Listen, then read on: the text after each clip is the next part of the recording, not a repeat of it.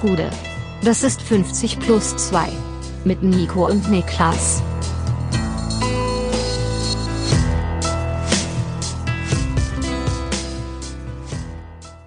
»50 plus 2 Bundesliga Preview Teil 4. Wir sind angekommen auf den europäischen Plätzen. Mein Name ist Nico Heimer und bei mir sitzt der Mann, der sich selbst gekreuzigt hat, Niklas Levinson. Ich hätte auch äh, willkommen geheißen die Begrüßungen deutsche Karim Benzema Ja. oder deutsche Jamie Lannister. Ich wollte deutsche Karim Benzema hatte ich aufgeschriem und ich hatte mir überlegt, irgendwas mit Prison Break, ähm, weißt du, weil, wegen welcher die Geschichte schon ein wenig kenne, umrissen. ah, okay, okay, Ja, ja. ja, ja. Ähm, Wir müssen es erstmal einordnen. Nicht jeder folgt dir auf Twitter, wir Nein, haben mehr nein. Hörer als Twitter. also, also ich sitze hier, ich sitze hier gerade mit der linken Hand äh, nahezu vollumfänglich einbalsamiert. Ich habe Daumen, Zeigefinger Also und sie ist nutzlos. Ich habe gerade ihn beobachtet dabei, wie er Mik- äh, Kopfhörerkabel eingesteckt hat. Die Hand ist, ist wirklich äh, und auch wie ich den Kopfhörer angezogen habe. stark eingeschränkt. Die Hand ist stark eingeschränkt und äh, ich fühle mich wirklich so ein bisschen wie Jamie Lannister. Also weil es so, du merkst erstmal, wenn du nur mit einer Hand operieren kannst im Alltag, wie, wie unbeholfen du in Ja. vielen Momenten einfach bist. Ja. Ähm, also ich habe heute Morgen aus so einer Schal aus einer Schüssel Granola wollte ich noch den Rest raushaben und Granola ist ja so ein bisschen ähm, Ja. klebrig, zuckrig auch. Und da haben am, am Bodensatz des Glas haben noch, hat noch was festgeklebt. Und das wollte ich rausschütteln.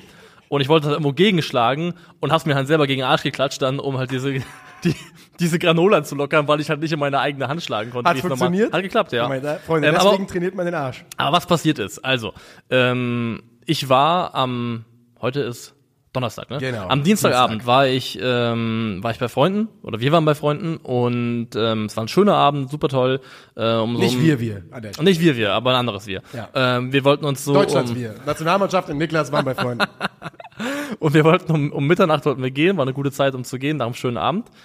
Aber die Haustür, also nicht die Wohnungstür, sondern die Haustür ging legit einfach nicht auf. Und es ist da wohl mal schon mal vorgekommen, aber nie in der extremen Form. Du konntest diese Haustüre nicht öffnen. Unmöglich. Ich habe mit allem gerobbt, was ich hatte. Die Leute mit Schlüssel kamen runter. Es war nichts Das zu ist ja auch machen. bei einem potenziellen Brand ein solcher Gefahrenherd. 100 Prozent, es ist total gefährlich. Ja. Ähm, aber diese Tür ging nicht auf. Und dann gibt's normalerweise eine, eine B-Route raus, die führt über so eine Tür, die das, äh, den, das, den Flur, das Haus mit einem Restaurant verbindet.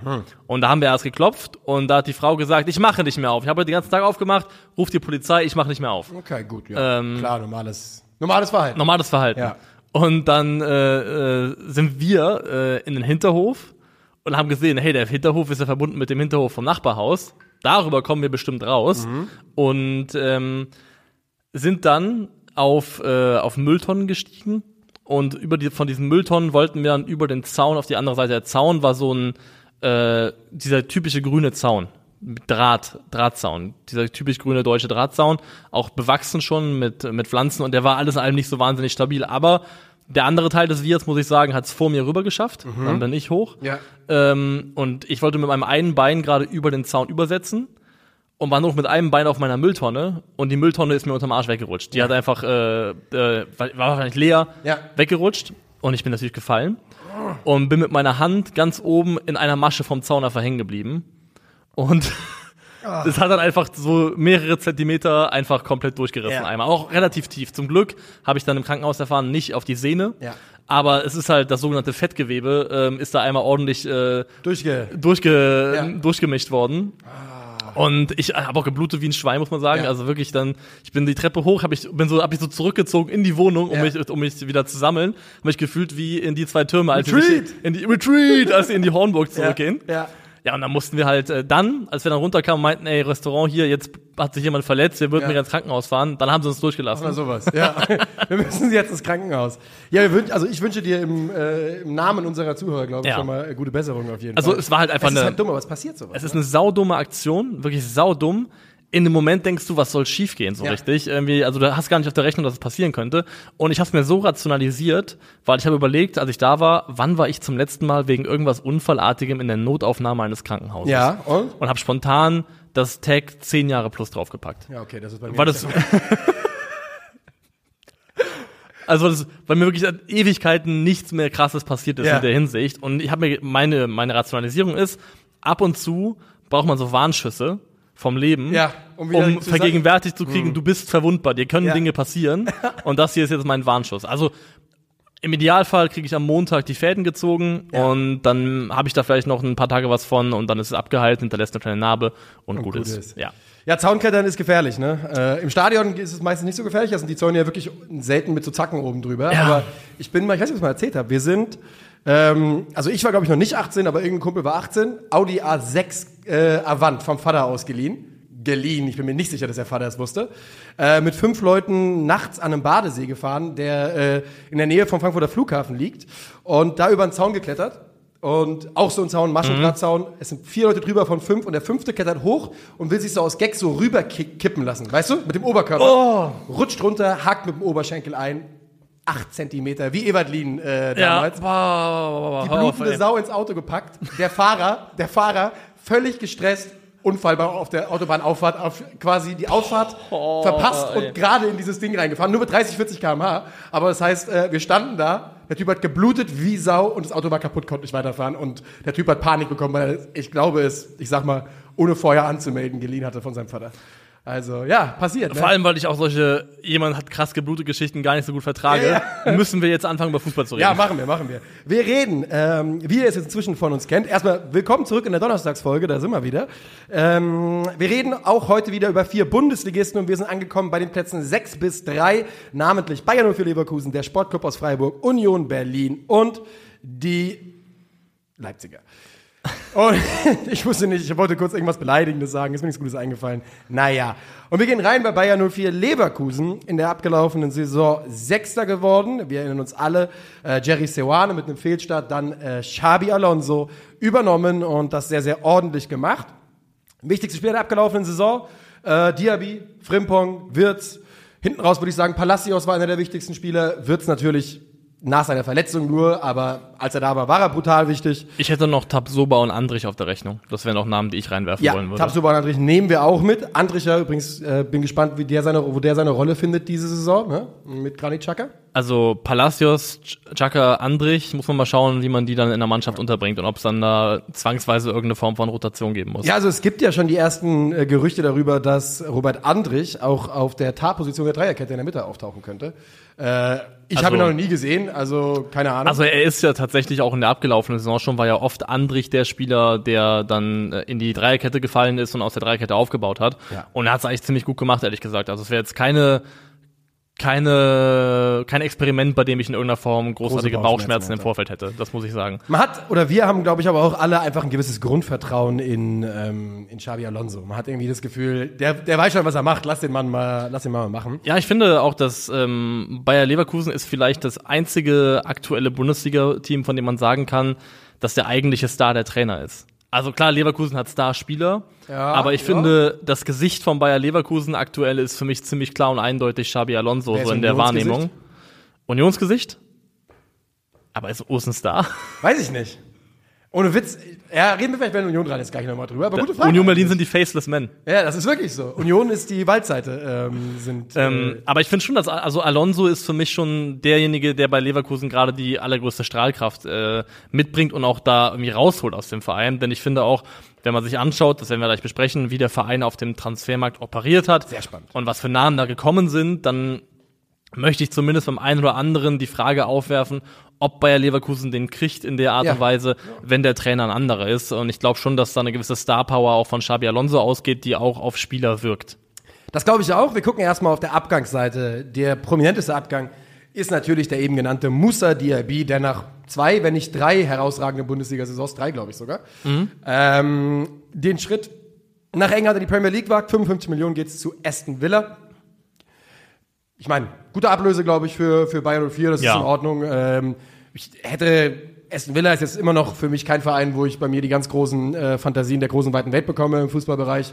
Aber ich glaube, er passt da sehr, sehr gut rein. Also, wenn es jemals einen guten Zeitpunkt gab, um nach äh, zu Villa zu wechseln, dann jetzt, weil sie ging, glaube ich, in die Saison mit den größten Ambitionen, die sie da langem gehabt haben und auch da wirklich mit einer sehr brauchbaren, guten Mannschaft, die Una Emery zumindest in der Zeit, der bisher da war, gut trainiert hat. Also deswegen, ich finde, das ist ein Wechsel, der ist für Diaby spannend und für Leverkusen ist es ein guter Preis. Ersetzt, aber ich finde, also Musa Diaby ist für mich der einzige wirklich nennenswerte große Abgang. Genau, lass uns, lass uns aber noch kurz nennen. Äh, Mitchell Bakker geht für 10 Millionen zu Atalanta Bergamo. guter ja, Preis, guter, guter Preis. Ja, also ich meine, Bakker ist halt, weil er ist ja schon ein verrückter Spieler, weil man kann ja nicht sagen, dass er nicht ein paar Killerleistungen hatte in Leverkusen. Aber halt wirklich an einer Hand abzuzählen in den letzten Er ist halt Jahren. einfach, glaube ich, ähm, vor allem von dem, was ich mal als Fußballintelligenz bezeichnen Ja, das würde, hat er so seine hat er seine Mängel, die, glaube ich, bei Xabi Alonso auf, auf lange Sicht nicht wirklich funktioniert hätten. Außerdem geht Kerim Demirbay oder ging Kerim Demirbay zu Galatasaray nach Istanbul. Paulinho äh, zieht es zurück nach Brasilien und Daily Sinkgraven geht nach Spanien. Das sind wirklich, glaube ich, alle äh, Abgänge, die man da wirklich mal erwähnen sollte. Und dann äh, wechseln wir schon rüber zur Zugangsseite. Und du hast ja gerade schon gesagt, man hat, ähm, es gibt, glaube ich, einen klaren, ein klares, ein Spieler, der auf jeden Fall die Diaby-Position übernehmen soll, ganz klar. Ja, Jonas Hofmann ist, für mich der, also rein positionell der 1 zu 1 Ersatz. Er ist natürlich nicht derselbe Spieler. Also ich würde sagen, was du verlierst, ist eine brutale 1 gegen 1 gegen Qualität. Auch Endgeschwindigkeit. vermissen. Endgeschwindigkeit, Tempo im Umschalten, ähm, das geht hier mit Musa Diaby definitiv verloren. Ein herausragender Ballträger, der wirklich das Spiel von äh, nach vorne verlagern kann, Vertikalität reinbringt. Was du halt kriegst mit Jonas Hofmann ist äh, unheimliche Intelligenz auf dem Platz. Du kriegst äh, taktische Flexibilität, weil es ein Spieler ist, der in verschiedenen Positionen nominell zum Einsatz kommen kann. Und du kriegst, glaube ich, nochmal einen Defensivbeitrag, der über den von Diaby hinausgeht. Plus mehr Kontrolle, würde ich das nennen. Also ich glaube, ähm, mein Gefühl ist, mein Bauchgefühl ist, Xabi Alonso wird Leverkusen in der zweiten Saison noch mehr zu einer kontrollierenden Mannschaft hin entwickeln, weg von dem Umschalten. Im Sinne von, das Umschalten soll weiterhin, glaube ich, wichtig sein. Das ist ja auch Fall. Quatsch, das, Das- nicht zu das Profil bespielen. passt ja auch Mit den Leuten, die du hast, musst du es machen. Also Ja. Bonifaz werden wir noch drüber sprechen. Ja. Grimaldo, Fren- Frimpong. Grimaldo, Frimpong. Also Umschalten soll weiter wichtig sein. Ich glaube aber, der Prozess wird sein, Leverkusen davon weiter zu emanzipieren. Ja. Und ich glaube, Jonas Hofmann ist ein Schritt in diese Richtung auch. Und wir haben es auch in der Vorbereitung schon gesehen. Äh, noch ein Satz zu Jonas Hofmann. Was ich einfach auch sagen würde, ist, zusammenfassend, was man da bekommt, ist einer der besten Spieler der Bundesliga, der nicht bei Bayern München spielt. Ganz einfach. Ja. Also ein, für 10 Millionen Euro 55 Millionen eingenommen für Diaby. In meinen Augen ein sehr, sehr guter Swap. Man verliert, wie du schon gesagt hast, ein paar Qualitäten, die man einfach auch nicht so ersetzen kann, die Diaby mitbringt. Aber man gewinnt andere Sa- Sachen dazu. Und äh, Jonas Hofmann ist äh, ein No-Brainer und für mich ein sehr, sehr guter Transfer, den sie da getätigt haben. Ähm, wir gucken mal drauf. Übrigens, Xabi Alonso hat ja gerade verlängert. Lass uns noch kurz einen Satz über Xabi Alonso verlieren. Wir hatten es ja schon kurz gesagt. Wie hoch ist deine Bauchgefühlwahrscheinlichkeit dafür, dass er eine Klausel für Real Madrid im Vertrag hat? Also, was die spezifische Klausel angeht, da lehne ich mich nicht so weit aus dem Ich Fenster. schon. Wovon ich komplett fest ausgehe, ist, dass bis 2026 verlängert wurde, im Wissen auf beiden Seiten, dass er niemals bis 2026 bleiben wird. Das äh, ist auch meine Lesart. Ich glaube auch, dass die Verlängerung, und das war auch meine Reaktion, als, wir, äh, als sie bekannt gegeben worden ist, habe ich euch ja auch geschrieben, meiner Meinung nach geht es da vor allem darum, sich eine Ablöse zu sichern, wenn Xabi Alonso den Verein verlassen. Und deswegen finde ich es auch gut und ich finde, Leverkusen bringt sich damit auch in eine Position der Stärke. Ähm, Insgesamt hat Leverkusen einen richtig guten Job bis jetzt gemacht, finde ich, in diesem Sommer. Ja, sie stehen wahnsinnig gut da. Ja. Und da möchte ich auch gleich noch drüber reden. Da Ja. möchte ich gleich Ja, noch drüber sprechen. Ähm, was es dann am Ende bedeutet, was sie da gemacht haben, was dann, was man daraus für Ambitionen vielleicht ableiten kann. Aber ich glaube auch, also ich finde es äh, aus Leverkusener Sicht gut, dass sie verlängert haben. Es ist wie gesagt in meinen Augen Zeichen der Stärke. Ich glaube aber sowohl äh, Trainer als auch Verein wissen, wenn er weiterhin erfolgreich bleibt, wird er nicht bis 2026 Trainer von Bayer Leverkusen sein. Und, da- das wissen die Fans ehrlicherweise auch. Das glaube ich auch. Und da tut es ihm dann auch eben gut, dass, was sein Name bedeutet, wer Xabi Alonso ist. Ähm, weil ich glaube, das ist ein, Sp- von- einfach wegen dem Spieler, der er war, äh, oder wegen des Spielers, der er war, ähm, muss er, glaube ich, als Trainer gar nicht, nicht so viel zeigen, wie es andere machen müssten. Und Xabi Alonso hat bis jetzt überragende Arbeit gemacht als Cheftrainer. Also das ist damit gar nicht in Abrede gestellt. Aber ich glaube, Xabi Alonso ist einfach ein Spieler, wo die Leute schon drauf geguckt haben, als er seine Karriere beendet hat und gesagt haben, das könnte mal ein guter Trainer werden. Den haben wir alle auf der Shortlist. Ja, den Beweis hätten viele vielleicht gar nicht gebraucht. Jetzt kriegen sie ihn. Also ich glaube auch, dass der Markt für ihn definitiv da sein wird. Immer vorausgesetzt, dass die Erfolgskurve weiterhin in die richtige Richtung zeigt. Dafür wurde im Kader noch mehr getan. Yes. Ähm, weitere Transfers, die getätigt wurden, einmal ablösefrei Grimaldo von Benfica gekommen. Sind Für mich- beide eigentlich ein klares Upgrade auf der linken Defensivseite und das ist auch einer von den Spielern, wo ich genau sagen würde, kommt der, wenn Xabi Alonso nicht Trainer ist, ähm, Genau, kann man, darf man zumindest ein Fragezeichen ja. hinsetzen. Also, wirklich, Grimaldo ablösefrei zu bekommen, ist auf dem Papier, wir haben ihn noch nicht in der Bundesliga gesehen, ein Riesendeal. Ist für mich seit, wirklich seit Jahren inzwischen einer der spannendsten Außenverteidiger außerhalb der Top 5 liegen. Man kann inzwischen sagen, seit Jahren. Ähm, schnell genug, um, um die Leverkusener äh, Konter, den Leverkusener Konter mitzufahren, aber auch wirklich ein absolut feiner linker Fuß bei Hereingaben. Letzte Saison übergreifend 16 Tore vorbereitet und 8 erzielt, wettbewerbsübergreifend. Vor allem Dingen natürlich im guten Champions League Run und in der Liga. Ähm, also offensiv, offensiv versiert und wenn man sich Statistiken gerade mit Ball anschaut, absolut überragend. Überragend, ja. überragend. Also Grimaldo hat, ähm, wir haben eben schon gesprochen, was machst du, wenn du Grimaldo und Frimpong hast, weil du kannst wahrscheinlich nicht beide Halleluja sagen lassen. Ähm, Grimaldo hätte ohne Zweifel auch die Qualitäten, um problemlos zum Beispiel mal einzurücken, im Aufbau ins Mittelfeld reinzugehen. Da muss man sich gar keine Sorgen machen. Und ich glaube generell, also Grimaldo ist der eine davon, wer auch gekommen ist für 15 Millionen, glaube ich, zumindest auf dem Papier, Granit Xhaka. Jawohl. Ja, auch ein Statement-Transfer, muss man absolut sagen, weil du kaufst ihn ja auch nicht mit der Absicht, dass da nochmal ein Resale-Value entsteht. Nee. Ähm, Du kaufst auf jeden Fall krasse Führungspersönlichkeit einem vom Spieler, der eine super starke Saison bei Arsenal hatte, der da in dieser linkes zentrales Mittelfeldposition auch mit deutlich mehr Offensivdrang, äh, als es schon mal in der Vergangenheit bei Arsenal der Fall war, eine ja, super starke hat, Saison gespielt hat. Ohne Ball immer sehr hoch geschoben und die Bälle äh, in Empfang genommen. Ähm, mit diesen Leuten, ich, also Grimaldo, Schaka, Hofmann, habe ich das Gefühl, dass Leverkusen sich einfach auf ein anderes ich würde das zusammenfassen unter technisch-taktisches Niveau gehoben hat. Also wenn ich auf diese Spieler schaue, Grimaldo, der auch unter, Chaka, unter Roger Schmidt gearbeitet hat, Granit Xhaka, Jonas Hofmann, das sind alles unheimlich intelligente Fußballer, von denen ich erwarte, dass einfach die Gesamt, das, der Space Level, auf dem Leverkusen mit so einer Mannschaft reingeht, auf dem sie spielen können, einfach schon enorm hoch ist und sich ja. vor ganz wenigen Mannschaften in der Bundesliga verstecken muss. Ja, Granit Xhaka, ähm, man hat so ein bisschen vergessen, weil er zwischenzeitlich auch bei Arsenal aussortiert war mal, ne? Ein absoluter Killer-Mittelfeldspieler. Wer wirklich, wer noch mal Erinnerungen daran braucht, wie gut er bei Gladbach war, da war er einer der besten Spieler seiner Position in der Liga. Ganz, ganz klar. Ähm, ist ja auch für 40 Millionen, glaube ich, damals zu Arsenal gegangen. Und ist für mich ein Spieler, von dem ich glaube, dass er Leverkusen brutal gut tun wird im Zentrum. Ja, vor allem, weil Leverkusen ja auch immer so ein Team war, dem man latent mal vorgeworfen hat, dass es da an an Rückgrat fehlt, an, an Widerstandsfähigkeit. Und wenn ich jetzt alleine auf das Mittelfeld schaue und nur sage Palacios, Andrich, ja. Schaka, ja. da ist schon ordentlich Gift und Galle dabei bei den Jungs. Ja, ähm, die Jungs wehren sich. Die muss man mal mit Zahlen quantifizieren zu können, äh, sieben Tore und sieben Vorlagen hat er in der Premier League gehabt, Granit Xhaka. Das ist aus einer Mittelfeldposition heraus herausragend. Ist vielleicht auch seine beste Saison gewesen, weil er hat ja sonst immer deutlich defensiver gespielt. Scoring-technisch wird das wahrscheinlich so ja. sein, ja. Also wirklich ein sehr, sehr starkes Jahr gehabt. Ah, ich freue mich sehr, dass der Junge zurück ist, Granit Xhaka. Ich mochte ihn auch einfach immer, ich finde ihn cool und äh, ich habe Bock drauf. Die Bundesliga hat viele große Gesichter und Namen verloren, von daher eine Rückkehr von Granit Xhaka ist absolut äh, cool. Zumal es zu einem Verein passiert, wo man sich das noch ganz gut anschauen kann, weil es ist ja auch so, da kommen wir später zu, es sind einige super spannende junge Spieler in die Bundesliga gewechselt. Das Problem ist, sie spielen in Leipzig. Ja. Und von daher, dass ein Granit Xhaka jetzt bei Leverkusen spielt, damit kann ich mich per se schon mal ganz gut anfreunden. Das äh, Logo ausgeblendet kann ich nur mal so viel sagen. Leverkusen, äh, also wenn ich nicht daran denke, welcher Verein es ist, ist glaube ich Leverkusen eine der Mannschaften, die ich, wo ich glaube, dass es am meisten Spaß machen wird, denen zu, zuzuschauen in der kommenden Bundesliga-Saison. Ähm, wir gehen aber noch weiter, denn es ist ja noch jemand gekommen. Victor Boniface oder Boniface, ich weiß aber nicht so 100%, wie man ihn ausspricht. Also der Kommentator beim West Ham-Spiel hat die ganze Zeit Boniface der gesagt. Face gesagt. Und ja. ich finde das irgendwie irritierend. Also mein persönlicher Bauch, mein Boniface? Instinkt ist Boniface zu ja, sagen, ja. Meiner auch. Ähm, Mittelstürmer. Letzte Saison in der ähm, in Europa gegen Leverkusen getroffen. 1,90 Meter, 85 Kilo. Ähm, wie viel hattest du von Boniface gesehen, bevor du dich jetzt hier vorbereitet hast? Eigentlich nur die Europa League-Spiele gegen Union und gegen. Okay, bei mir, bei mir ziemlich genau dasselbe. Wie ist dein Eindruck nach dem Scouting? Jetzt für diese Folge.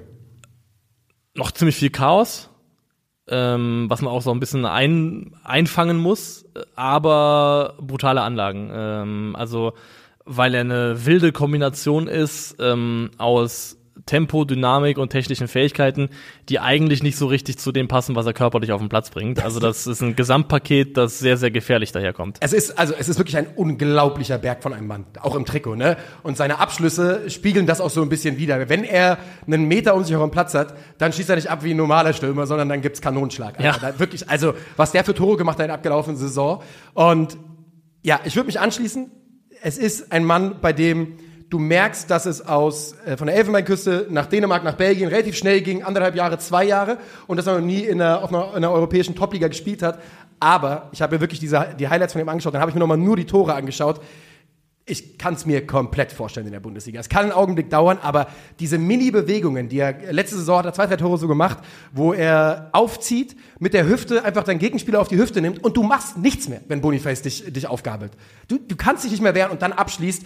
Also da ist eine Qualität dabei. Du siehst Ansätze im Kombinationsspiel, da muss er noch besser werden, aber du siehst die Ansätze, dass es gehen wird. Ansätze ist das Stichwort. Weil ich finde auch, du, du siehst diese kleinen Pflänzchen aufkeimen, aber alles in allem ist es noch ein Bereich in seinem Spiel, wo ich sagen würde, noch viel Luft nach oben. Generell, ich finde so, er ist manchmal unsauber. Das Ganze ist so ein bisschen unsauber in der, in der Ballführung, im Passspiel, manchmal auch in den Abschlusssituationen. Er kann da einfach noch, ganz, noch viel sauberer werden im Gesamtspiel. Aber wenn du darauf darüber nachdenkst, dass er 22 Jahre alt ist und dass so das Baseline-Profil, das er mitbringt, die Fähigkeiten, die er hat äh, und die jetzt schon auch teilweise stark ausgeprägt sind, ist es, glaube ich, ein super spannender Spieler für die neue Bundesliga-Saison. Er ist, so hat er es zumindest bisher nicht gespielt. Keiner hat nicht jetzt diesen Strafraumfokus, wie ihn Patrick Schick hatte. Ja. Ähm, also auch gegen West Ham, finde ich, hat man gesehen, dass er gerne mal so ausweicht auf den linken Halbraum, von da aus gerne kommt.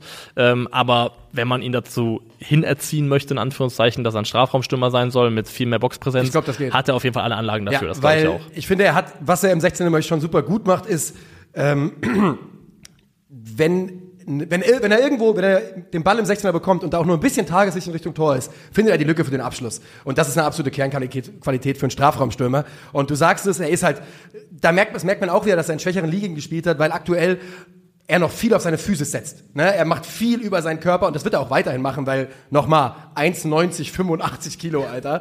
Ähm, es wird aber schwieriger werden in der Bundesliga, aber ich sehe, also nochmal, ich kann mir vorstellen, dass es einen Augenblick dauert, aber ich kann mir absolut vorstellen, dass der da bei Leverkusen äh, ab irgendwann Mitte der Saison richtig Fahrt aufnimmt. Das glaube ich auch. Ich glaube, es wird keiner sein, der ähm, Tore-technisch Richtung 20 geht äh, oder Nicht in sowas der in der Art. Ähm, aber ich kann mir vorstellen, dass er so um die, sagen wir mal, plus minus 10 und 10 sich bewegen wird. Also 10 Tore, 7, 8 Vorlagen, das wäre so ein Rahmen, schon den ich mir sehr gut vorstellen könnte, wo er vielleicht am Ende landen könnte.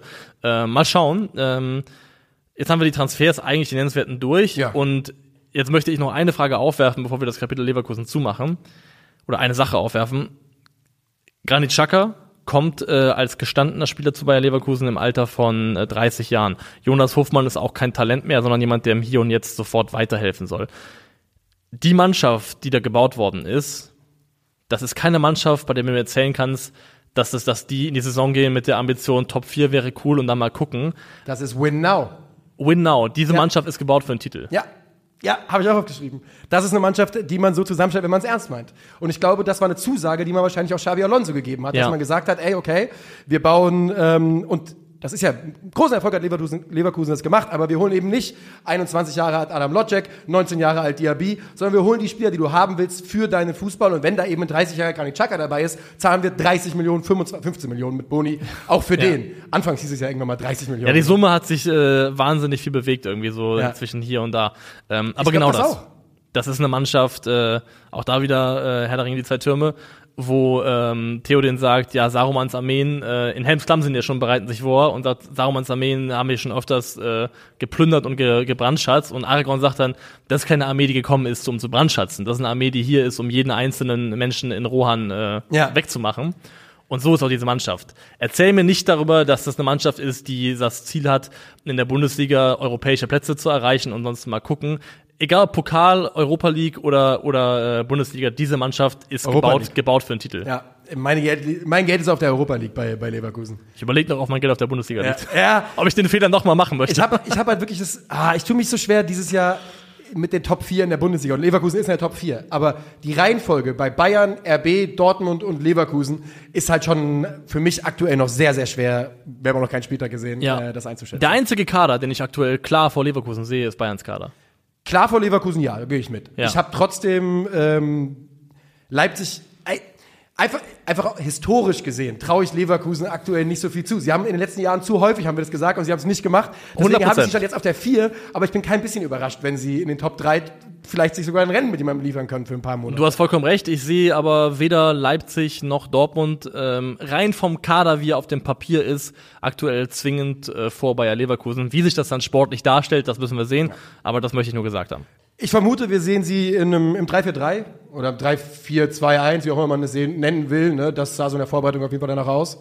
Ähm, nee, hast du nicht den Eindruck? Doch, kann sein, ja. Ja. Also mal schauen, ob es dann eventuell auch eine mal, also du kannst ja auch Viererkette spielen und dann im Aufbau die Dreikette haben, Ja. in dem zum Beispiel Andrich reinrutscht oder mal schauen. Ich glaube, Leverkusen wird sich so oder so als relativ taktisch flexible Mannschaft präsentieren. Und wir haben jetzt hier äh, 15 Minuten über Leverkusen gesprochen, ohne einmal Florian Wirtz zu erwähnen. Stimmt, ja. Denn, also, ne, man muss, damit ihr es mal, damit ihr es mal gehört habt, die aktuelle Offensive, die drei da vorne, sehen für mich nach Jonas Hofmann, Florian Wirtz und Bonifaz aus. Ähm, mit äh, Frimpong und Grimaldo auf den Flügeln.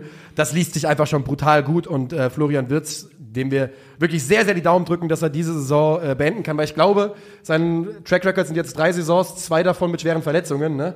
Ähm, da hoffen wir einfach sehr, beide Daumen gedrückt, dass er fit bleibt, denn wenn er fit bleibt, ist er einer der besten Spieler der Liga und ja, Leverkusen ist auf jeden Fall so eine Mannschaft, auf die man sich, glaube ich, sehr freuen kann, fußballerisch. Gehe ich mit und damit äh, gehen wir weiter. In den Breisgau. Yes! Da sind wir wieder beim SC Freiburg. Letzte Saison Fünfter, äh, 59 Punkte geholt. Leverkusen hatte 50, also hier ist eine große Lücke. Ähm, die Freiburger, ja, äh, auch da gibt es ein bisschen was zu besprechen. Allerdings ähm, ist jetzt nicht brutal viel passiert. Abgelaufene Saison. Wer waren die wichtigsten Spieler bei Freiburg für dich? Ich habe drei aufgeschrieben. Äh, es ist das Triple G. Ja! Äh, Ginter, Grifo, Gregoritsch. genau.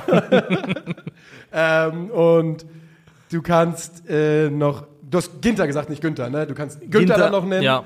Kannst Lienhardt noch nennen, wenn du willst. Ähm, das sind auch noch wichtige Spieler. Aber genau Höfler hat viel drei. gespielt, Rizzo gespielt. Das finde ich generell eine der großen Stärken von, äh, von Freiburg, dass du zwar wichtigste Spieler nennen kannst und ich finde Ginter, Grifo, Gregoritsch sind die drei, sind meine ersten. aber Gregor, Grifo, dass die Leistungslast insgesamt sehr gleichmäßig verteilt ist. Also dass dann auch andere Spieler kommen, eine Reihe dahinter, die trotzdem relativ konstant und gut gespielt haben und das sehe ich als einen der großen Vorzüge von Freiburg, dass es eben eine breit aufgestellte Mannschaft ist, was so die Verantwortung angeht. Yes, ähm, oh, Moment, das habe ich kurz meine Notizen zerschossen. So, da sind wir wieder. Die Freiburger Abgangsseite. Ein Mann äh, schlägt natürlich schwer zu Buche. Stammtorhüter Mark Flecken geht in die Premier League zu Brentford für 13 Millionen Euro. Ordentlicher Deal für die Freiburger. Sehr War ja auch ordentlich. sehr früh schon bekannt. Man konnte sich also vorbereiten. Äh, John geht zum VfB Stuttgart, das haben wir auch schon in der VfB-Folge gesprochen. Knapp drei Millionen bekommt man dazu. Und ansonsten, glaube ich, kann man dann mit Lino Tempelmann, äh, Nishan Burkhardt, Nishan Burkhardt kennt jeder FM-Spieler, ähm, weil wenn du in der unteren zweiten Liga unterwegs bist, ist das immer einer der günstigsten Leihspieler. Ähm, und natürlich Nils Petersen und Jonathan Schmid, der eine beendet die Karriere, der andere vielleicht auch, mal gucken. Äh, das sind die Abgänge bei den Freiburgern, außer Marc Flecken. Noah Davich Ja, okay. zum FC Barcelona. Ja, ja, stimmt, richtig, richtig. Also der gilt ja wohl als eines der größten Talente eigentlich, war glaube ich auch Kapitän der U17-Mannschaft, die Europameister wurde. Der wäre jetzt nicht sofort hyperrelevant geworden für die erste Mannschaft. Ich wollte es nur mal erwähnt haben, finde ich spannend, dass der sich entscheidet für den Weg jetzt schon nach Barcelona zu gehen, weil wenn es einen Bundesliga-Verein gibt, der tendenziell relativ Neben durchlässig ist, dann ist es neben Mainz der SC Ja, Freiburg. ich habe gestern, als wir über Mainz, am Montag, als wir über Mainz gesprochen haben, ist mir danach eingefallen, scheiße, ich hätte das nicht so allein stellen dürfen, weil Freiburg ist natürlich genau dasselbe. Ähm, Ja. Auch dieses Jahr, wir reden gleich bestimmt nochmal über Mervin Röhl, gibt's da auch wieder Kandidaten, die, äh, die da reinrutschen. Auf der Zugangsseite, Florian Müller kehrt zurück. Ja. Ja, bitte? Reden wir noch mal ausführlich über das Torwartthema. Kommt das noch? Das würde ich jetzt noch machen. Okay, Ja, äh, das würde ich, wollte ich genau jetzt machen. Nice. Äh, Florian Müller kommt zurück und mein Satz dann wäre gewesen, aber als Nummer zwei. Denn die Nummer eins ist höchstwahrscheinlich Noah Atubolu, deutscher Juniorenkeeper, 1,90, 98 Kilo, Alter. Ich weiß nicht, ob es eine offizielle Angabe ist, aber wenn ja, dann ist er ein, Ist auf jeden Fall, äh, habe ich auf jeden Fall in einem Training, ein absoluter von Wandschrank. gelesen. Ach du Scheiße, Ja, 98. also nicht vom SC, aber Ja. von, einem, von einem der Blogs. also 98 Kilo auf 1,90 Aber ist aber hast du mal angeschaut, der passt kaum in seine, in seine, in seine Trikots. Uh, ist es Tim Wies oder was? Ja. Ähm, ist ein Torwart, der in den letzten Jahren in der U23, äh, ja, in der U23 gespielt hat, das heißt viel dritte Liga gespielt hat, viel Regionalliga gespielt hat. Ein Spieler, der ganz klar ähm, viel, äh, der, der viel Einsatzzeiten bekommen hat. Ich glaube, 56 Drittliga-Einsätze waren es. Ähm, und dem man jetzt den Schritt zutraut, ist ein athletischer Keeper, ähm, also wirklich ein unglaublich athletischer Keeper. Es gibt aus dem Trainingslager ein Video, wie ein Elber von Grifo hält. Und dieser Elber von Grifo ist ein Strahl in den Winkel. Es macht null Sinn, dass er den hält. Null Sinn. Und ähm, ja, man kann sich, glaube ich, drauf freuen in Freiburg. Genau, und ich habe tatsächlich mal, ähm, weil ich auch finde, also ich finde, das, was ich am schwierigsten einschätzen kann, unterm Strich sind Torhüter, jeden als jemand, der von der Position so wenig Ahnung hat. Und ich habe mal ähm, den guten Sascha Felter gefragt, ähm, den findet ihr auf Twitter unter Sascha FLTR, der macht da die Keeper-Analyse, yes. ähm, ist selber auch Torwarttrainer und äh, wirklich einer der besten deutschsprachigen Experten rund ums Torwart spielt. Den habe ich mal gefragt zu einer Einschätzung zu Atobolo und ich kann ihn mal kurz zitieren. Ähm, sehr gute körperliche Anlagen, besonders seine Beinarbeit gefällt mir, kann sich mit seinen schnellen Sidesteps, das ist auch diese Athletik, die du angesprochen hast, ja. oft noch bisschen mehr Reichweite verschaffen, beziehungsweise durch schnelle Schritte nach hinten mehr Zeit, zum Beispiel bei einem Kopfball holen.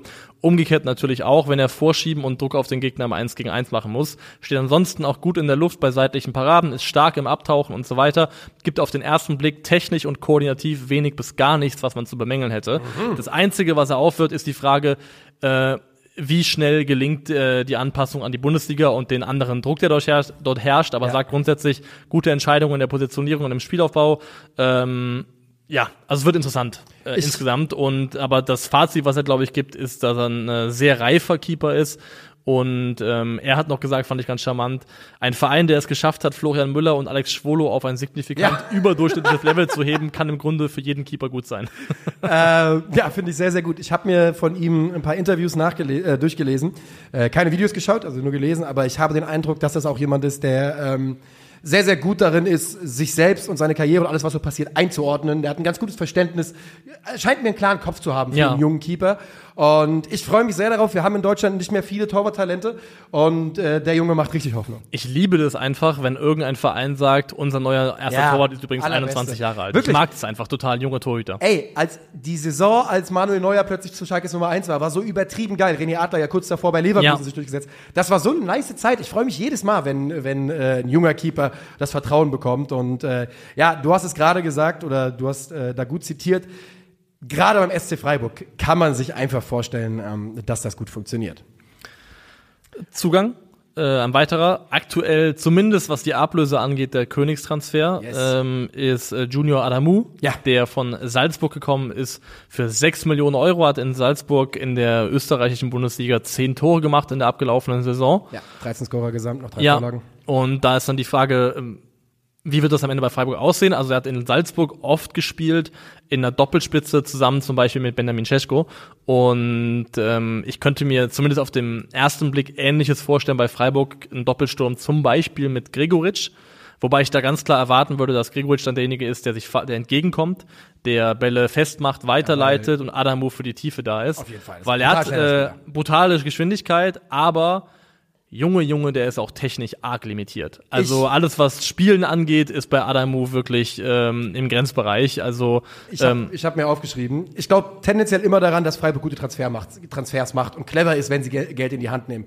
Aber ich habe äh, ganz große Bedenken oder zumindest große Zweifel, was, also ich glaube nicht, dass er diese Saison eine große Verstärkung sein wird für, für Freiburg, zumindest nicht zu Beginn. Zumal er aktuell auch noch kein einziges Mannschaftstraining ich, absolviert äh, hat. Angeschlagen. Ähm, also Christian Streich hat selber gesagt. Er, ich habe mir die, nur ein paar Highlights noch aus, aus Salzburg angeschaut. Also ich, ich, ich sage ich sag's ganz ehrlich, der ist 22, das ist ein Spieler, der so athletisch ist, der bestimmt noch wachsen kann, äh, der noch bestimmt noch besser werden kann. Aber was ich in Salzburg gesehen habe, sah für mich nicht aus wie ein guter Bundesligaspieler. Also ich finde es einfach technisch zu limitiert. Also ich finde, er hat aktuell das Paket, um zu sagen, ähm, du kannst ihn auch körperlich gut in Szene setzen, hat auch mal hier und da ein Kopfballtor gemacht, weil er einfach eine gewisse Athletik hat und eine Physis, ähm, ist jemand für hinter eine Kette zu gehen und steil geschickt zu werden, aber viel mehr sehe ich da aktuell am Mehrwert definitiv auch nicht. Deswegen, ich finde, sechs Millionen ist dafür auch schon eine ordentliche Stange Geld ja, aus Freiburger Sicht. Ähm, mal schauen, wie das funktioniert. Grundsätzlich finde ich das Setup Gregoritsch ähm, gestaltend Tiefe suchen für Adamu gar nicht so schlecht oder für einen Spielertyp Adamu. Ob das dann am Ende klappt, muss man schauen. Da er sowieso noch nicht gespielt hat und da hat Christian Streich auch gesagt, dass er wohl drei Monate lang mit Schmerzen gespielt hat und ähm, aktuell wegen Problemen an der Patellasehne, meine ich, fehlt ähm, und da anscheinend nicht so wahnsinnig gut auf seinen eigenen Körper gehört hat. Es gibt ein Tor aus Salzburg von ihm, wo er eine Flanke runterpflücken will mit dem rechten Bein und er geht direkt rein von seinem Fuß. Er prallt einfach bei der Ballannahme ins Tor rein. Er jubelt dann, als wäre es Absicht. Ich glaube, es war keine Absicht. Ähm, ja, Ansonsten auf der Zugangsseite nicht so viel passiert und trotzdem gibt es noch ein, zwei Namen, die man besprechen sollte. Und einer ist eben der eben schon angesprochene Merlin Röhl. Ähm, Röhl kam im abgelaufenen Sommer nach Freiburg, hatte dann nur Kurzeinsätze in der, in der letzten Saison, aber ist auf jeden Fall einer, einer der Gewinner der Vorbereitung. Kommt ja eigentlich aus dem Zentrum, aus dem zentralen Mittelfeld, mhm. hat in der Vorbereitung aber auch gerne mal offensiver gespielt, zum Beispiel gegen Zürich, äh, hat er neben Höhle eine Doppelspitze gemacht ja. und sah, äh, gespielt und sah da sehr, sehr gut aus. Ja, ist auch jemand, der, glaube ich, in der Vorbereitung explizit von Christian Streich gelobt und hervorgehoben worden ist. Also definitiv ein Spieler, bei dem man erwarten könnte, dass er deutlich mehr Spielanteile kriegt im Laufe der jetzt äh, bevorstehenden Saison. Ähm, Zugangsseite bis sonst dann nicht wahnsinnig viel passiert. Ich glaube, es wird noch was kommen. Also mein Gefühl ist, dass Freiburg noch was machen wird. Auf welcher ähm, ich glaube tatsächlich sogar noch im Sturm vielleicht. Mhm. Also ich habe das noch, äh, kann mir vorstellen, dass noch jemand kommt, der neben Gregoritsch spielen können soll, aber vielleicht technisch und am Ball ein bisschen mehr mitbringt. Jemand, der sofort helfen kann, einfach, wo genau. du darauf verlassen kannst, dass du ihn einwechseln kannst und der das Niveau hat, um dir zu helfen. Ansonsten, also Christian Streich hat gesagt, äh, mit Blick jetzt, die haben ja einen letzten Test gehabt, haben sie, glaube ich, Empoli äh, 2-0 geschlagen mhm. in der Generalprobe. Ähm, wir müssen schauen, dass alle so schnell wie möglich konditionell und athletisch in eine gute Verfassung kommen. Also Christian Streich hat wirklich sehr oft betont, so dieses, die Mannschaft muss fit werden, wir brauchen Spieler, oder er hat auch gesagt, glaube ich, es kann nicht, ich kann mir, kann nicht sein, dass wir im ersten Bundesligaspieltag sieben Spieler haben, die nach 70 Minuten runter müssen, nach dem Motto. Also wird, glaube ich, viel auf Fitness Wert gelegt und auf Matchfitness, ähm, die Freiburg haben soll. Wie ist dein Gefühl für die kommende Saison, was Freiburgs Chancen in der Bundesliga angeht, so platzierungstechnisch? Also, ja, ich habe mir zu dem Thema halt auch was, was überlegt und meine, mein Tipp wäre, ich glaube, Freiburg muss sich sehr strecken, um die Platzierung zu wiederholen von, äh, von der abgelaufenen Saison. Also bei Freiburg ist man damit schon oft auf die Nase genau, gefallen. Genau, das ist halt einfach das Thema. Aber aktuell glaub, kann ich mir nicht vorstellen, dass sie in der Top 6 landen. Ja. Weil für mich ist die Top 4 vollkommen, also sehr klar. So fest äh, ist, ist sehr klar mit äh, Bayern, Dortmund, Leverkusen, Leipzig. Und dann habe ich aber auch ehrlicherweise Stand jetzt Mannschaften wie Wolfsburg und auch Eintracht Frankfurt zum Beispiel rein, auf rein vom Kader her vor dem SC Freiburg. Deswegen, ich erwarte sie persönlich eher einstellig, aber eher so im Bereich 7 bis 9. Ja, und die Freiburger haben uns schon häufig in solchen Situationen Lügen gestraft und dann überperformt. Ähm, aber mir geht's relativ wenig. Ich habe bei Freiburg auf jeden Fall das Gefühl. Man darf auch nicht vergessen, dass die Freiburger in den letzten Jahren, und ich glaube, ich äh, vergesse jetzt gerade eine Europasaison, aber historisch gesehen waren die Freiburger gerne eine Mannschaft, die mit Europa nicht so gut zurechtkam in der Doppelbelastung. Äh, sind ja sogar einmal abgestiegen unter Doppelbelastung. Ja, letzte Saison hat's gut funktioniert. Gut ähm, funktioniert ja. Stimmt, ja, das war die Saison. Das war eine sehr gute Saison. Da sind sie gegen Juve ausgeschieden, ne, in ja. der ersten K.O.-Runde, sowas. Äh, ja. Absolut richtig, aber wie gesagt, gab auch schon Situationen in Freiburg, wo das nicht so gut funktioniert hat und äh, Wilfried Njonto ist übrigens noch ein Name, der da gehandelt wird Stimmt, und der ja, ja. auch ähm, vom Profil äh, ja, vertikaler, schneller Spieler, der auf drei Positionen in der Offensive spielen kann. Und aber technisch auch eben stark ist, der das nicht nur ist. Ist ja schon äh, italienischer Nationalspieler inzwischen, ne? Ja, tatsächlich, ja. ja. Also das ist nicht nur reines Geh steil. Da ist die Frage, ob Freiburg einen Weg finden kann, das finanziell in ein Paket ja. zu bündeln, was für den Verein darstellbar ist. Ähm, weil Interesse besteht, glaube ich, sogar von, von beiden Seiten. Der Spieler das, ja, kann sich das wohl auch vorstellen. Das wäre ja auch viel attraktiv. Ich meine, ansonsten spielt er bei Leeds in der Championship. Das ist ja auch nicht das. Äh, was man als italienischer Nationalspieler vielleicht unbedingt machen will. Nee, also Championship auch kann eine coole Herausforderung sein, aber es ist auch, glaube ich, einfach ein Jahr, was sich extrem schleift. Das ist schon einfach mit das. Also von also, den großen Ligen 40 oder 40 Spiele oder ja, ne? mehr sogar, glaube ich. Ja. Oder sowas. Der Junge ist 19 Jahre alt, äh, ist ein technischer, athletischer Spieler, ja. der wird dann nur verprügelt. Ja, du gehst da von einem äh, von einem Iri vom vom irischen äh, Wadenbeißer zum, zum schottischen, schottischen und äh, so ist das ist wirklich und wenn der Nordire kommt, dann lass dich einfach auswechseln. Ja, das musst du wollen, das ja, musst du wollen. Ja, so ist es, so ist es. Ähm, ja, die Freiburger. Äh, ich erwarte sie aktuell auch im, im 4 2-3-1, 4-3-3, irgendwie sowas würde ich äh, sagen. Also mit einer klaren Spitze Gregoritsch aktuell, weil eben es keine ja. andere Besetzung gibt für die fürs Zentrum vorne drin. Weiter geht's. Union. Union. Die wichtigsten, wichtigsten Spieler der abgelaufenen Saison. Bei Union wirklich auch gar nicht einfach, weil auch da ähm, alles so breit aufgestellt ist. Geraldo Knoche, Kedira, Renault. Kedira, da schon eine große Anführung, aber. Ah, Kedira gehe ich mit. Ja, Kedira gehe ich sogar, ja. gehe ich am Ende total mit. Hat er am Ende also, auch jedes Spiel, glaube ich, gemacht. Ja, also, also Rani Kedira, finde ich, muss man definitiv nennen bei den wichtigsten Unionsspielern. Renault auch zu 100 Prozent. Ähm, Geraldo als Topscorer. Geraldo musst auch, du nennen, ja. Knoche ist korrekt, ähm, aber wie du sagst, der Weg ist da nicht weit zu anderen Spielern, weil ich finde, Danilo Döki ist auch super ja. wichtig gewesen. Ich finde, äh, wie sich Leiduni in diese Mannschaft eingefunden hat, war super stark. Juranovic hat äh, in seinen Standards enorme Qualität gehabt. Kevin Behrens war wichtig. Also Union hat so ein bisschen ein ähnliches Phänomen. Du kannst natürlich drei, vier Spieler nennen und argumentieren, warum das die wichtigsten sein sollen. Aber es ist nicht so, dass die sich meilenweit abheben vom Rest dieser Mannschaft. Nein, so ist es. Auf der Abgangsseite bei Union viel los. Union ist halt ein Verein, ähm, da muss man bedenken, dass kein Verein in Deutschland in den letzten Jahren so schnell gewachsen ist, sportlich wie Union Berlin. Und genau so sehen da Transferperioden aus bei solchen Vereinen. Unglaublich viel Durchlauf. Das ist aber halt einfach so, ne? Wenn du, wenn du weiter wachsen willst und es dein Ziel ist, dann muss das so ausge äh, aussehen. Abgangsseite, festhalten. Sven Michel, 950.000 zu Augsburg. Paul Seguin, 750.000 zu Schalke 04. Jamie Leveling auf Laie zu Stuttgart. Rick van Drongeling in die Türkei. Leven Nationali zurück zum HSV. Kevin Möwald zu Kars Eupen. Äh, und dann, glaube ich, Morten Torsby zu Genua. Puchasch zu euch, zu Kaiserslautern. Ähm, und dann Yes. Baumgarten Laie zu Ende. Das ist also eine Handvoll Abgänge auf jeden Fall von Spielern, die größere und kleinere Rollen gespielt haben in der abgelaufenen Saison. Einen, Primär aber kleinere. einen Also, großen Leistungsträger hat man nicht verloren. Stand jetzt. Stand jetzt, denn das ist so ein bisschen die, also die allergrößte Wundertüte, die bei Union noch bleibt, ist die Frage, wer geht denn eigentlich noch? Und ähm, was klar war, ist, dass sich Geraldo Becker einen Wechsel vorstellen kann und Yes. dass der Verein auch, glaube ich, damit ein Stück weit plant und auch bereit ist, so um die ab 15 Millionen Euro zu sagen, das machen wir. Ähm, ich glaube, dafür wurde auch schon entsprechend vorgesorgt. Jordan kann sich wohl auch vorstellen, den Verein zu verlassen, muss Darf man auch sagen. 4 Millionen weggehen. 4 Millionen ist nicht so wahnsinnig viel. Ja.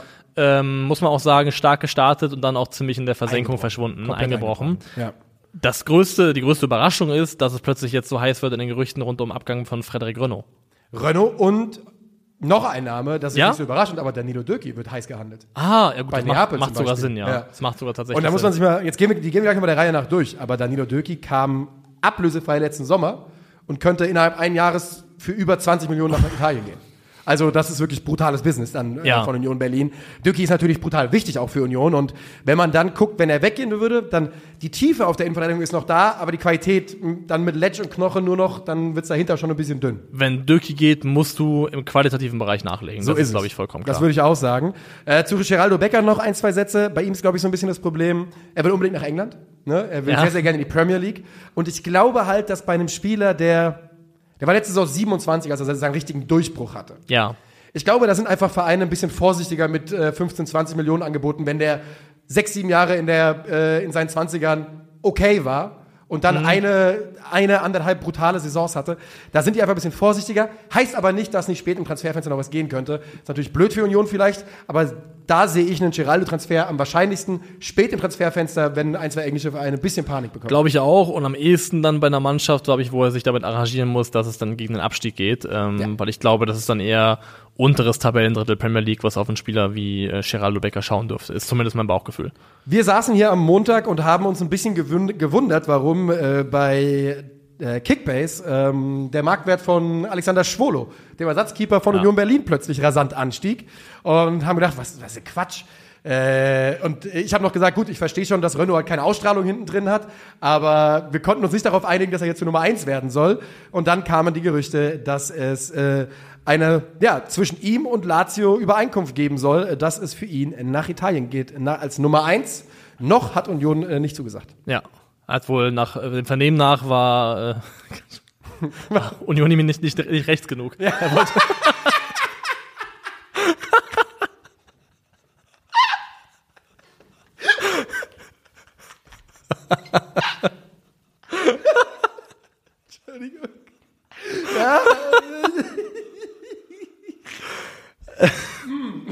ähm, ja. Ja. Es ist halt verwunderlich, weil, also auf dem Papier, klar, er wird wahrscheinlich ein bisschen mehr Kohle verdienen können, aber er wäre bei Union Stammtorhüter bei dem Champions League Club und bei Lazio würde er in einen offenen Konkurrenzkampf gehen, wo offen ist, ob er überhaupt dann Nummer eins wäre und nächstes Jahr ist Europameisterschaft, der hat eine realistische Chance, als Nummer eins im dänischen Tor stehen zu können Ja. und deswegen, also für mich sind da viele Fragezeichen, die mir nicht so ganz äh, klar werden lassen, warum er das machen sollte. Nee, ich, ähm, also ich bin mir sicher, dass er mehr verdienen wird bei Lazio, mehr verdienen würde. Ähm, und man kriegt ja, selbst wenn man, also Ivan Provedel ist ja, glaube ich, mit dem man sich da duellieren sollte bei Lazio. Ich glaube schon auch, dass der Trainer dir, ähm, das, oder der Trainer oder die Verantwortlichen, mit denen du halt verhandelst, dir so ein Gefühl dafür geben, wie deine Position in diesem Rennen um die Nummer eins ist. Ne? Also ich glaube, dass er vielleicht schon so einen, äh, das Gefühl bekommen hat, na ja, ähm, er könnte da doch Stammtorhüter werden. Und dann muss man halt sagen, ob man Lazio mag, ob man Union mag, alles geschenkt, wenn der Vergleich ist, beide spielen Champions League. Ähm, Lazio ist natürlich trotzdem der, Deut Lazio der der größere deutlich Verein, größere das ist Club. ja klar. Na klar. Ne? Und ich glaube halt für einen Spieler wie Renault der nicht in Deutschland aufgewachsen ist, äh, vielleicht bedeutet das dann auch, also der Verein Union für ihn nicht so unglaublich viel, dass er nicht ein Upgrade äh, in Kauf nehmen würde. Ja, ähm, was ich cool finde, ist, dass die Trainer sich zwar in ihrer Spielweise natürlich äh, komplett unterscheiden, aber dass der Vibe von Urs Fischer zu Maurizio Sarri zu gehen, quasi für mich derselbe ist. ist also das fühlt sich ein super ähnlich Zigarettenrauch an. ist es. Äh, Also der eine raucht halt mehr. ja, genau, bisschen mehr Zigarettenrauch. Ja, also ein bisschen mehr, also- ja, ja, genau. äh, die sind schon beide gut an den Glimmstängeln, aber Maurizio Sarri kaut ja sogar Filter, wenn er, wenn er nicht rauchen darf gerade. Ähm, bei Union, sagen wir mal, Renault geht noch. Gehst du dann mit Schwolo und Buske in die Saison? Nicht als Champions League Club. Also es wäre typisch Union, wenn sie plötzlich aus Schwolo wieder einen überdurchschnittlichen Bundesliga-Keeper machen würden und der dann im Olympiastadion Ja, ja, dann Champions ja. League spielt. Da das wäre wär absolut Wahnsinn. Und es geht ja auch vieles in die Richtung, dass sie irgendwie schon Bock darauf haben, Hertha BSC nochmal Salz in die Wunde zu reiben. Äh, an der einen oder anderen Stelle, Luca Toussaint, Stichwort. Ähm, Ja, reden wir reden gleich über die Zugänge, ja. ähm, aber da muss noch was passieren. Also für die Ansprüche, die sich bei Union mittlerweile auch entwickelt haben und auch dazugehören, also wir müssen jetzt mal aufhören, auch so zu tun, als ob diese Mannschaft nicht nächste Saison dann auch mitspielen sollte um die europäischen Plätze, zumindest mitspielen, dann äh, kannst du nicht in die Saison gehen, auch mit Champions League, mit Busk und Schwolo. Geht nicht. Denkst du, es gibt eine Möglichkeit, folgenden Torwart loszueisen für eine Saison? Stefan Ortega. Boah. Weißt du, weil dir der Reiz wäre perfekt. wäre, ich komme nach ich komme eine Jahr ausgeliehen, was auch immer, ich spiele Champions League bei Union Berlin und Union kriegt halt einen Keeper von der Qualität, wie sie ihn sonst wahrscheinlich jetzt nicht kriegen würde. Es wäre für Union perfekt. Mein Gefühl ist, dass Manchester City Das sehr ist, zu schätzen. Steffen immer noch angeschlagen ist, richtig angeschlagen. Ja? Ja, und ich Ja. glaube, dass, also wenn der richtig fit wäre, die haben Scott Carson, die haben Zach Steffen, die haben ja aktuell, die haben drei Nummer, Nummer zwei worthy Keeper bei, bei City. Äh, aber Ist, ist Scott Carson Ja, doch okay. Nummer zwei? Ah, weiß nicht. Vielleicht auch nicht. Ist er nicht aber- 100? Also Ja, doch, so 40, glaube ich. aber Ortega wäre, ist mir Ja. direkt eingefallen und es wäre natürlich absolut traumhaft. Es wäre ein für Perfect Fit. Also für, für, für Union wäre Ortega eine Top-Lösung. Und auch Das komplett, ne? ja. Für ihn auch. Finde ich, Ich glaube nur, City weiß selber, was sie an Ortega zu äh, haben und spielt dann vielleicht nicht mit. Union hat aber auch eingekauft, nicht nur abgegeben. Äh, fest verpflichtet wurde Diego Letsch, der Innenverteidiger, Nachleihe fest von Porto, 7,5 Millionen Euro. Ist für mich äh, ein guter Deal. Ich fand Letschs Debütsaison bei Union absolut, äh, absolut in Ordnung. Blitzsauber, gar nichts zu Gibt beanstanden. nichts zu meckern und ich glaube, ähm, für 7,5 Millionen macht man ja nichts verkehrt. Lukas Toussaint kommt für 2,8 Millionen von Hertha BSC. Du hast ja gerade gesagt, ist mit Sicherheit Salz in der Wunde auch bei Hertha BSC. Ich sag aber auch, man rettet Hertha BSC auch ein bisschen den Arsch mit dem Transfer. Ja, die können die Kohle gut gebrauchen. Und Und er gibt als Spieler Union Tiefe in der Position. Von daher macht es auch aus ihrer Perspektive, finde ich, Sinn. Und ich glaube, Hertha hätte in, also drei Wochen später mit dem Gehalt, mit dem laufenden Gehalt von Lukas Toussaint den wahrscheinlich ablösefrei gehen lassen. Er hat gesagt, nimm einfach bitte jemand, wir können den Mann nicht bezahlen, Alter. Äh, Toussaint für 2,8. Mikkel Kaufmann, ähm, den wir aus Karlsruhe kennen, kommt für 2,7 Ja, Millionen. da bin ich wirklich, als ich den, als ich das gelesen habe, bin ich aufs Dach gestiegen. Ja. ich wollte denselben Gag machen, Alter. Ähm, ja, hat, äh, ja, Mikkel Kaufmann und Deutsche Dächer hat eine Geschichte. Benedikt Hollerbach erfüllt das Profil, ähm, das Union sucht. Unsympathisch ist es.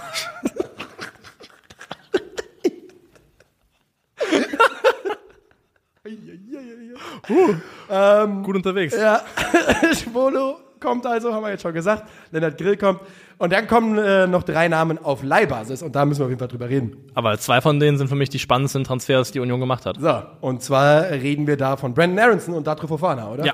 So, Brandon Aronson. Ähm, falls sich Leute erinnern, ich war Riesenfan bei dem, als er von ihm, als er in Salzburg gespielt hat. Äh, hat ja auch gegen die Eintracht da gespielt und ein, ein absoluter Baller. Äh, passt gut ins Konzept, finde ich, bei Union.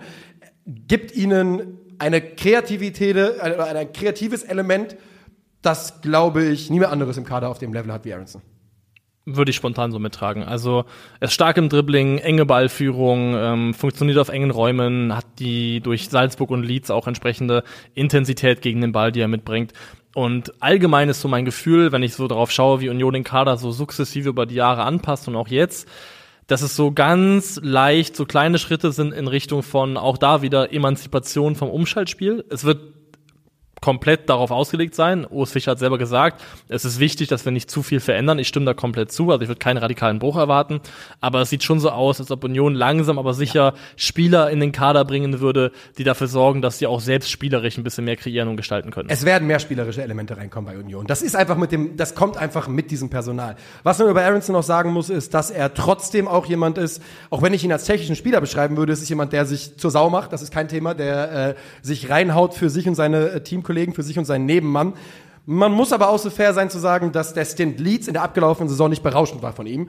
Und man, es braucht einen Schritt auf jeden Fall, damit das äh, für Union was bringt. Ja, das schon. Berauschend war es nicht, aber ich finde trotzdem ein Spieler, der 28 Spiele in der Premier League in der Startelf gestanden hat, der hat auf jeden Fall eine Wettkampfhärte, die, glaube ich, ähm, brauchbar ist. Also ich erwarte da schon, dass das bei Union einer der wichtigsten Spieler, einer der Dreh- und Angelpunkte Ja. in der Offensive in der kommenden Saison sein dürfte.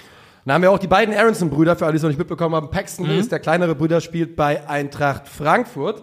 Und ein weiterer Mann gerade angesprochen ist David Datro Fofana, wo ich jetzt mich mal aus dem Fenster lehne und sage, der wird am Ende dieser Saison unter den, ich sag mal, fünf schnellsten Spieler der Bundesliga sein. Weil das ist absurd, was der an Endgeschwindigkeit hat. Also das gehört sich nicht. Das ist halt wirklich nicht okay. Es ist wirklich brutal. Es ist, ähm, also Fofana hat einen niedrigen Körperschwerpunkt, hat eine krasse Explosivität, Endgeschwindigkeit, gutes Dribbling. Er ist unheimlich stabil im körperlichen. Also hat, Ja. eine, wenn du wenn du anschaust, wie er so diese Schulter- und Schulterduelle führt, ist quasi nicht vom Ball zu trennen. Also das Paket ist Wahnsinn. Also da kriegst Union wirklich einen Spieler, der auch definitiv, ich kann mir nichts anderes vorstellen, nur ein Jahr dort spielen wird. Ich glaube auch. Ähm, ist ja von Chelsea geliehen, für ja. alle, die sich gerade fragen. Ne? Ähm, Und ich bin, würde dasselbe unterschreiben, auch bei ihm. Du hast es gerade gesagt. Der Mann ist so 1,80, 82 Genau. und wiegt 82 Kilo. Ja. Und das weißt du immer, ne? Wenn, wenn die, wenn quasi die bei Größe und Gewicht die letzten Zahlen ähnlich sind, dann weißt du, dass du da äh, einen ziemlich massiven Spieler stehen hast. Hast du, aber eben halt mit einer tollen Beweglichkeit, der Körperschwerpunkt, wie gesagt, sehr niedrig. Ich finde, er hat eine tolle Abschlussqualität. Also ich finde, der trifft die Bälle sehr, sehr satt und gut. Ähm, Ist auch underrated gut in der Luft, weil er einfach sehr athletisch ist. Ja. Ist, äh, springt wie ein Helikopter. was ich ausbaufähig finde, ich habe mir jetzt auch noch seine, seine Momente angeschaut, die er in Norwegen hatte, bei Molde, seine Tore dort und Aktionen. Ich finde jetzt, er hat noch Luft nach oben im Spiel ohne Ball, im Strafraum sich bewegen, freilaufen. Also ich finde sein, sein Freilaufverhalten, wie er sich in Position bringt, finde ich relativ generisch. Also da finde ich zum Beispiel, kann man einen guten Vergleich ziehen zu Rasmus Heulund, der in einem eh- ähnlichen Alterssegment ist. Wenn du auf Heulund schaust, wie er sich im Strafraum bewegt, der macht in einer Sequenz, äh, ändert der sechsmal die Richtung. Ja. Ähm, Fofana ist für mich relativ stringent, geht da, wenn der Läuft startet, dann zieht er ihn auch so durch. Da finde ich, kann er noch deutlich ver äh, versatiler und ähm, breiter aufgestellt werden in seinem Repertoire. Aber das Paket und das Paket vor allem für eine Mannschaft, die nach wie vor viel kontern, viel umschalten wird, ist absolut brutal. Was mir bei Datro Fofana, ich war ja auch bei einem äh, Testspiel im Stadion in der alten Försterei, was mir bei ihm halt auffällt, ist, es ist so, es gibt Situationen, da geht er ins 1 gegen 1, löst es und du denkst, Junge, Alter, wie soll der Mann zu stoppen sein? Und dann geht er in dieselbe Situation nochmal und der Ball äh, verspringt ihm vier Meter nach rechts. Da merkst du halt so, da ist noch manchmal, ist so, es passiert selten, dass ihm der Ball vier Meter nach rechts verspringt, aber es ist auch manchmal so ein bisschen, merkst du, dass es ein junger Spieler ist und äh, trotzdem, Datro Fofana, glaube ich, wird brutal spannend sein und ich bin mir absolut sicher, der Mann ist 20 Jahre alt, ist im Dezember 20 geworden, also wirklich blutjung, dass er bei Union von Anfang an eine tragende Rolle spielt. Glaube ich auch. Das ist untypisch Union, untypisch Urs Fischer eigentlich, wenn man auf andere Namen schaut, die da versucht wurden. Aber bei Fofana erwarte ich auch, dass er von Anfang an eine sehr, sehr wichtige Rolle spielen wird.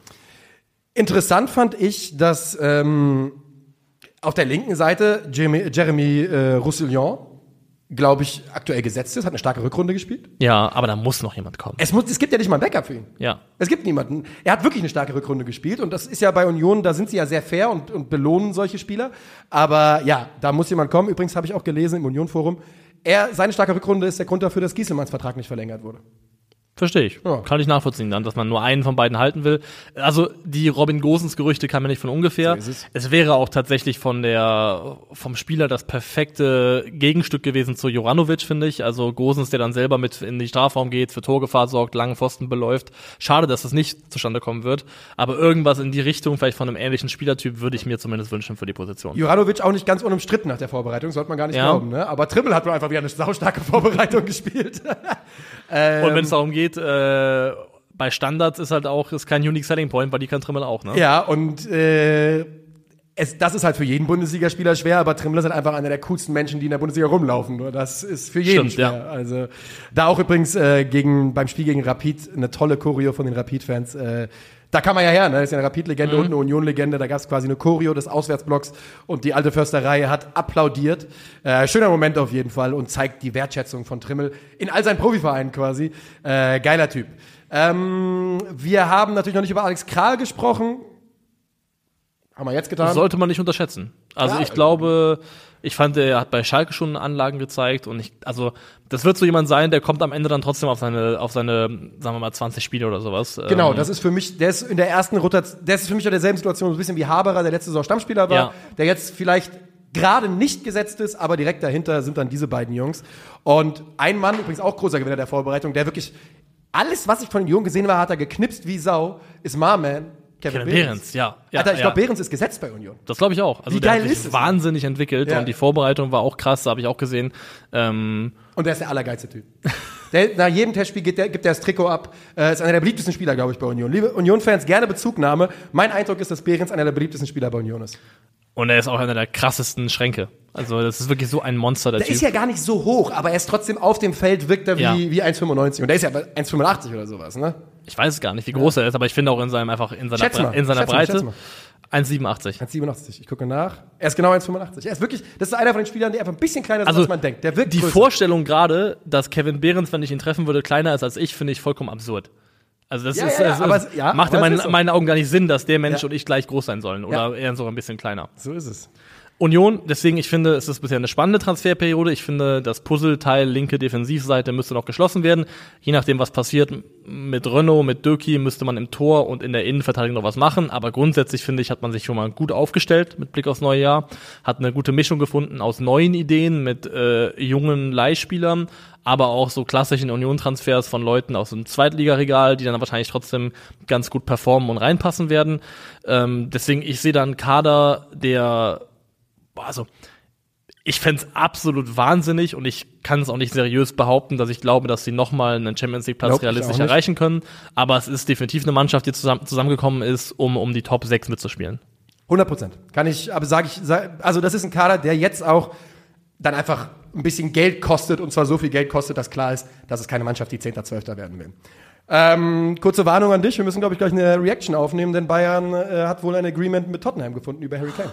Wow. Jo, kam vor äh, Von? 33 Minuten von Ornstein, also David Ornstein.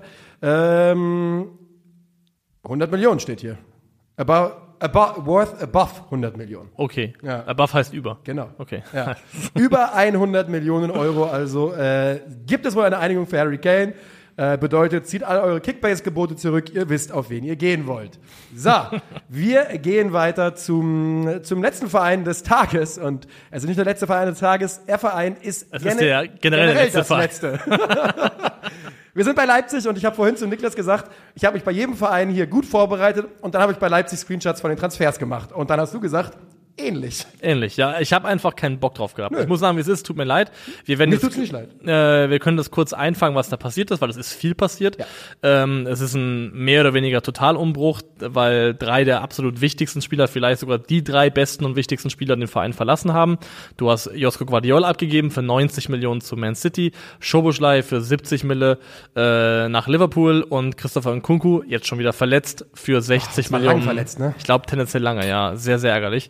Für 60 Millionen Euro zum FC Chelsea. Das heißt, alleine für diese drei Spieler hast du schon über 200 Millionen Euro bekommen. Hast dann noch Sörlot verkauft für 10, Tom Kraus verkauft für 5. Ähm, Na sowas, ne, dass man so Kleinvieh macht auch Mist bei so einem Verein, wenn man halt viel Kleinvieh sich die ganze Zeit ranholen kann für, weil Sörlot ist ja ein, ist ja ein losing, losing Deal trotzdem für sie. Die haben ja glaub 20 bezahlt für ihn irgendwann mal, ne? der war teuer. Ja, Sörlot also- hat, glaube ich, ordentlich Kohle gekostet. Ich schaue mal gerade spontan nach, was da geflossen ist damals. Ähm, Ich sage 21, 22. ja, 20 Millionen, ja. Ja. Also das ist definitiv ein Losing-Deal.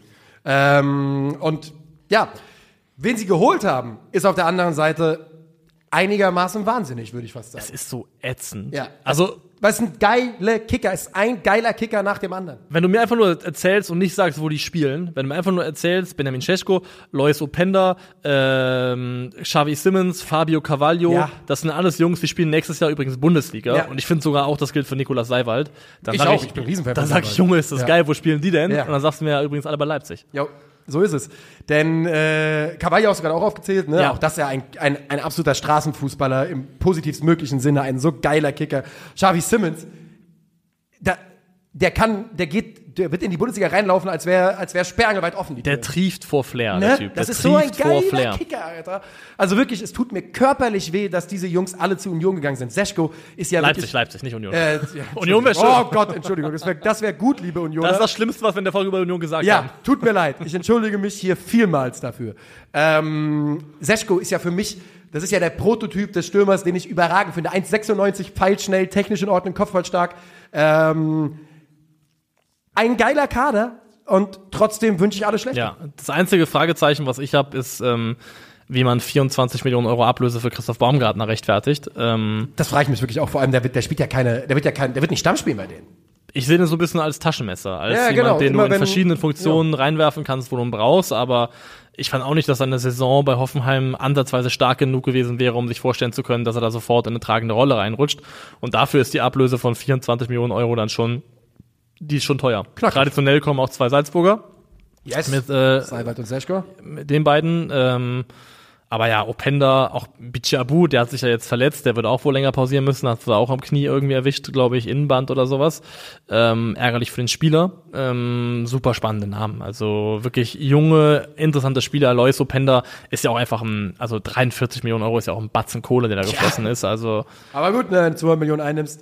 Wir haben schon ein paar Mal gesagt, in dem Sumpf aus Kacke, in dem RB sich bewegt, machen sie es natürlich gut. Aber es ändert halt nichts daran, dass du es in einem Sumpf aus ja, Kacke machst. Sumpf aus Kacke mit auch den nötigen Airbags, die so ein Verein Ja, eben klar, hat, gesagt, um sich ich ja sowas gerade. wie Sirlot und der, derlei Fehlschüsse leisten zu können. André Silva. Ja, André Silva, ja. Ne, du, du, die holen im, in Regelmäßigkeit werden Spieler für 25, 30 Millionen Baumgartner geholt, die wahrscheinlich innerhalb der nächsten zwei Jahre für 10 Millionen wechseln und es juckt keines, tut keinem weh. Ja.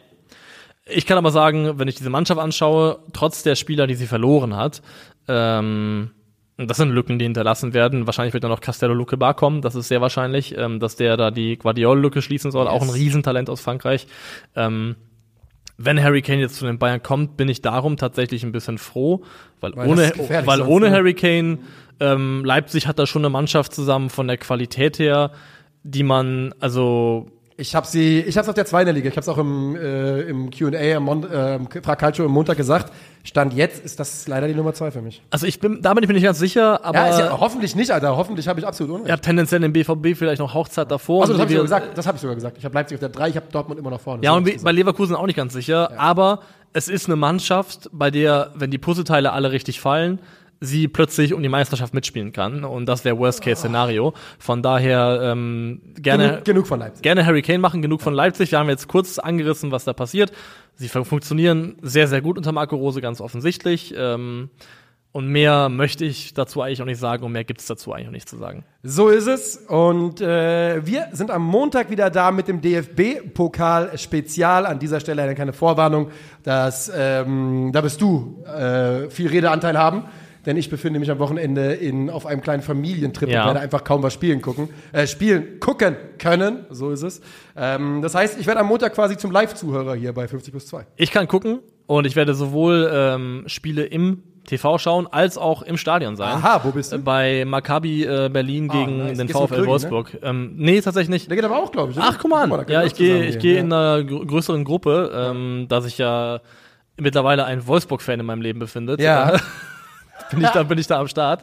Also von daher mal gucken. Was Äh, man sich so alles einfängt auf dem Weg, ne? Es passiert den Besten. Also, gehört dazu. Schön so. ja, wir kehren uns raus. Vielen Dank fürs Zuhören und bis zum nächsten Mal. Ciao, ciao. Macht's gut.